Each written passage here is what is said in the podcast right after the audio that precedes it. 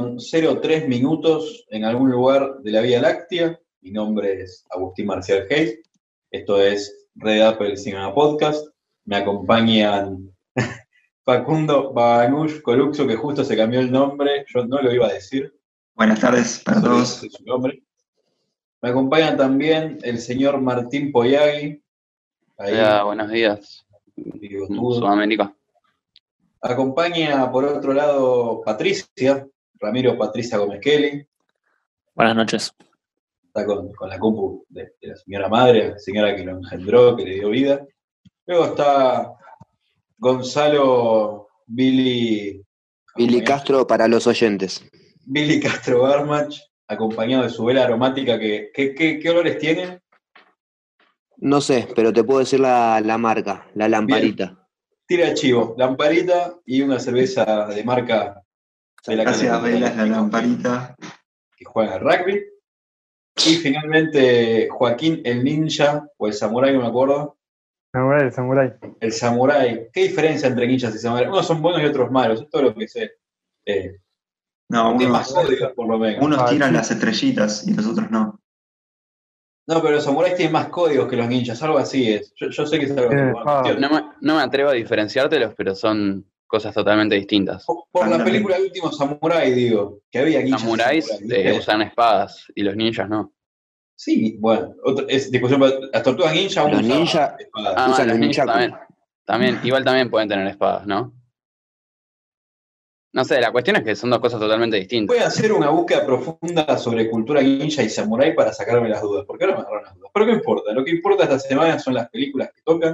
Gone Pérdida, no es la, pérdida, la pérdida de, la Argentina esta que actúa, que actúa lo Pilato.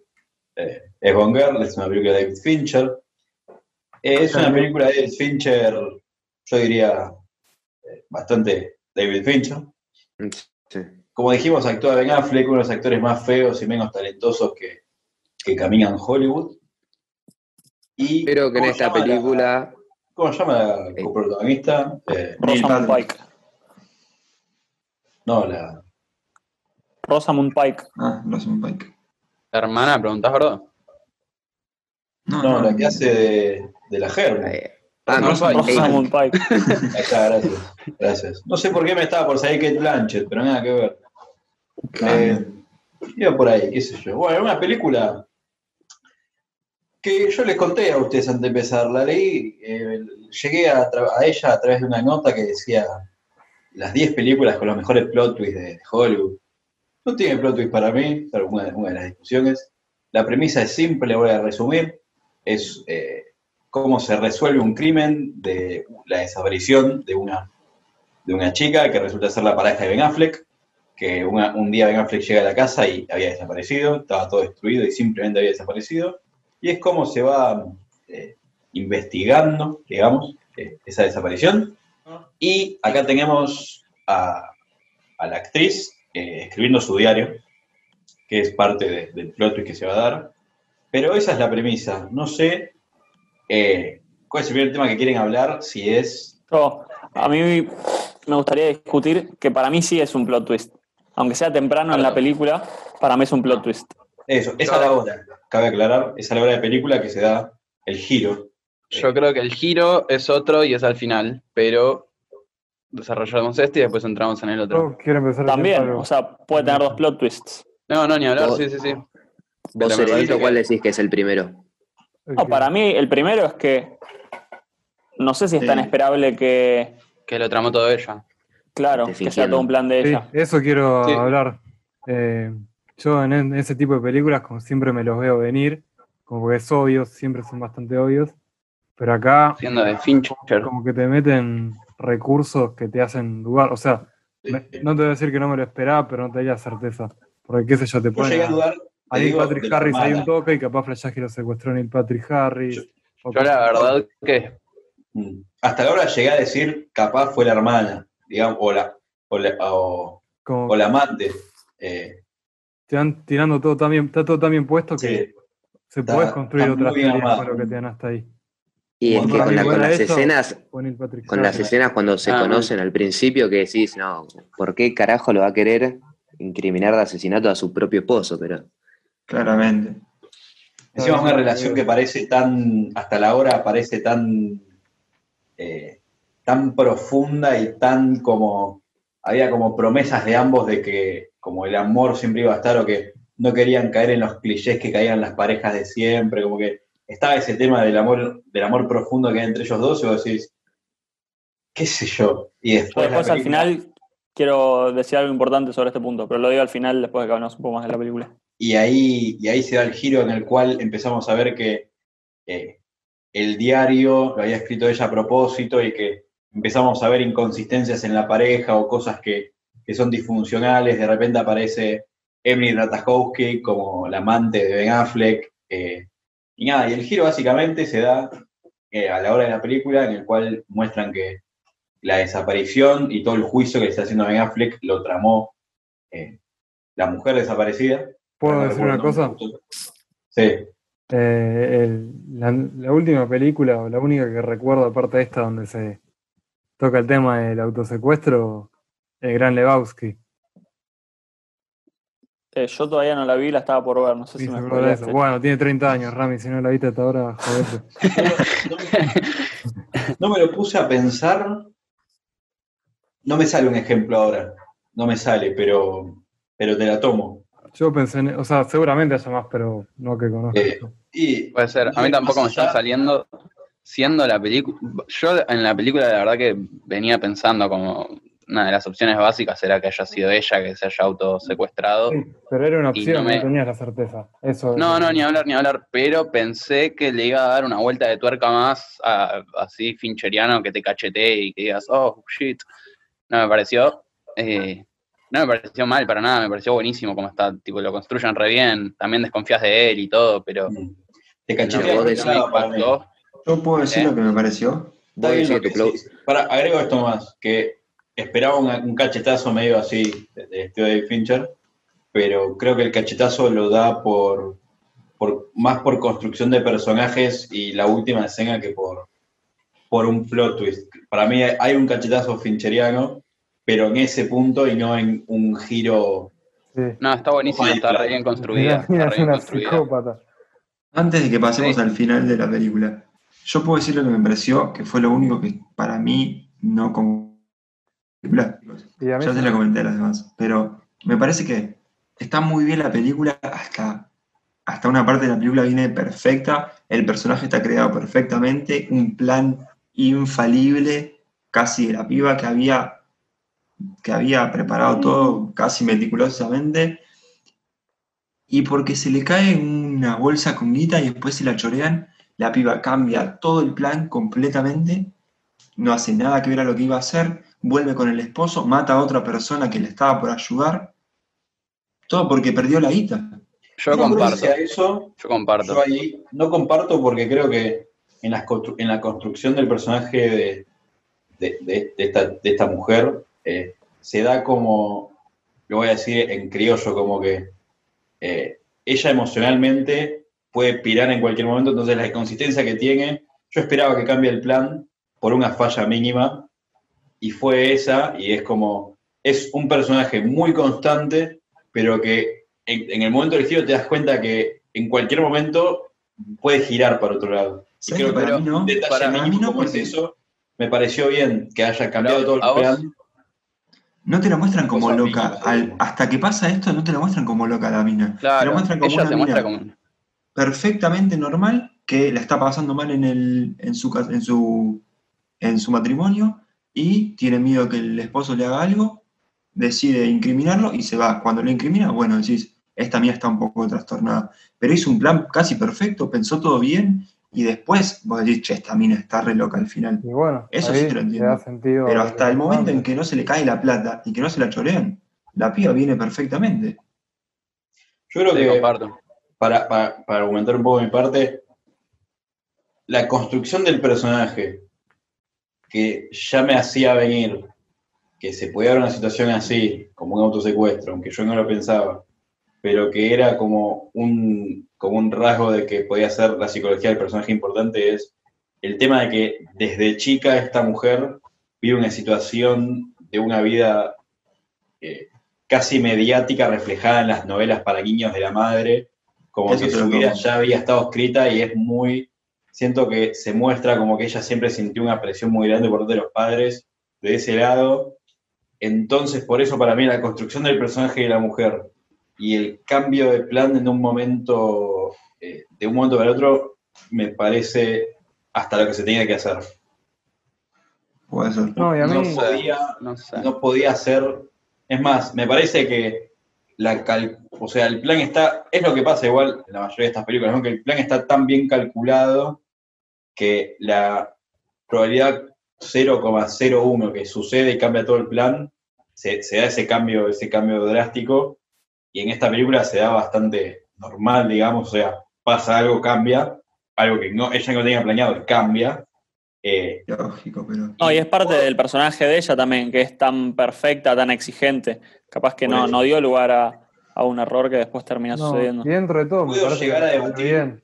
O sea, el personaje que hace Neil Patrick Harris y cómo se desarrolla esa parte, que para mí es la parte más aburrida o, no sé, la que menos me gustó de la película. Sí, claramente. Eh, me parece que ahí también ves eh, una respuesta rápida por parte de ella que no está del todo pensada, pero que se desarrolla bastante bien, que es el tema de eh, fingir la violación y, la agresión en frente de la cámara de seguridad. pero como después el asesinato, ¿no? Eh, Locura eso. Pero, pero creo que esta película construye el personaje de forma ideal, de forma perfecta, ambos, tanto Levin Affleck que es muy tranquilo durante toda la película, es algo muy, muy lindo de ver porque es muy... Eso me encanta, que el chabón se quiere portar bien con todos, ¿viste? Y, todos se la tiran en contra, boludo. Y creo que estas películas, en, voy a decirlo, en Instagram es las más citadas, como comparando la primera escena con la última, vieron que la primera escena es la mirada profunda de la mina cuando se despierta Ben Affleck, y la mirada final es la mirada profunda de la mina de Ben Affleck después de que pasó como todo, y otra vez es como, la película más o menos termina donde empieza, porque termina con ellos otra vez juntos, con una situación eh, extrañísima como, como es lo, que pasa al final. Yo me esperaba algo más al final. Al final me esperaba algo más. al final sí me parece un buen plot twist. Al final me parece divertido, pero volviendo al anterior, a lo... Sí, yo quiero escuchar qué, qué ibas a decir. Gracias, alguien que, me escucha. Que, me parece que, la guita que se, que se había llevado con ella era un pilar fundamental de su plan y, y dadas las circunstancias resolvió bien, no es que volvió y se la jugó, llamó al chabón ese que lo tenía agarrado de las bolas y capaz lo que sí te puedo llegar a conceder que fue raro fue que se le haya caído la guita. Capaz ahí estoy con vos, pero, pero yo lo que pienso. Lo que pasó, para mí no estuvo mal ella. no fue forzado. Capaz lo forzado fue que se le haya caído. Pero. Ok, pero imagínate que no se le caía y que todo era un plan maestro para que. O sea, que la segunda parte del plan también la había pensado de entrada. Yo creo que hubiese resuelto 40 minutos de película de más. Claro. Puede ser toda la historia de que los viejos le escribían la historia y que ella estaba medio traumada de chica y todo eso, um, corte, sí, el personaje está re bien construido, no digo que no.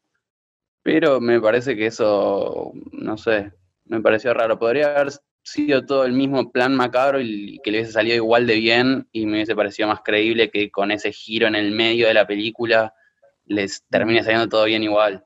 Claro. Tengo a mí me da la sensación. Dale, oye, dale tengo que admitir, digo, que con esta reunión me acabo de dar cuenta que eran sus viejos los que escribían la historia. Yo pensaba que ella era la autora de, los libros de, fucking Amazing Amy. Pensé que era ella, boludo, la, que escribía los libros. Se ve que la primera mitad de la peli estabas comiendo pochoclos o algo. Para los sí, estaba jugando con el pocho. Prendiendo la velas. Gonzalo estudia guion de cine. Nada, estaba con el pochito. Pili Castro es un tipo muy colgado.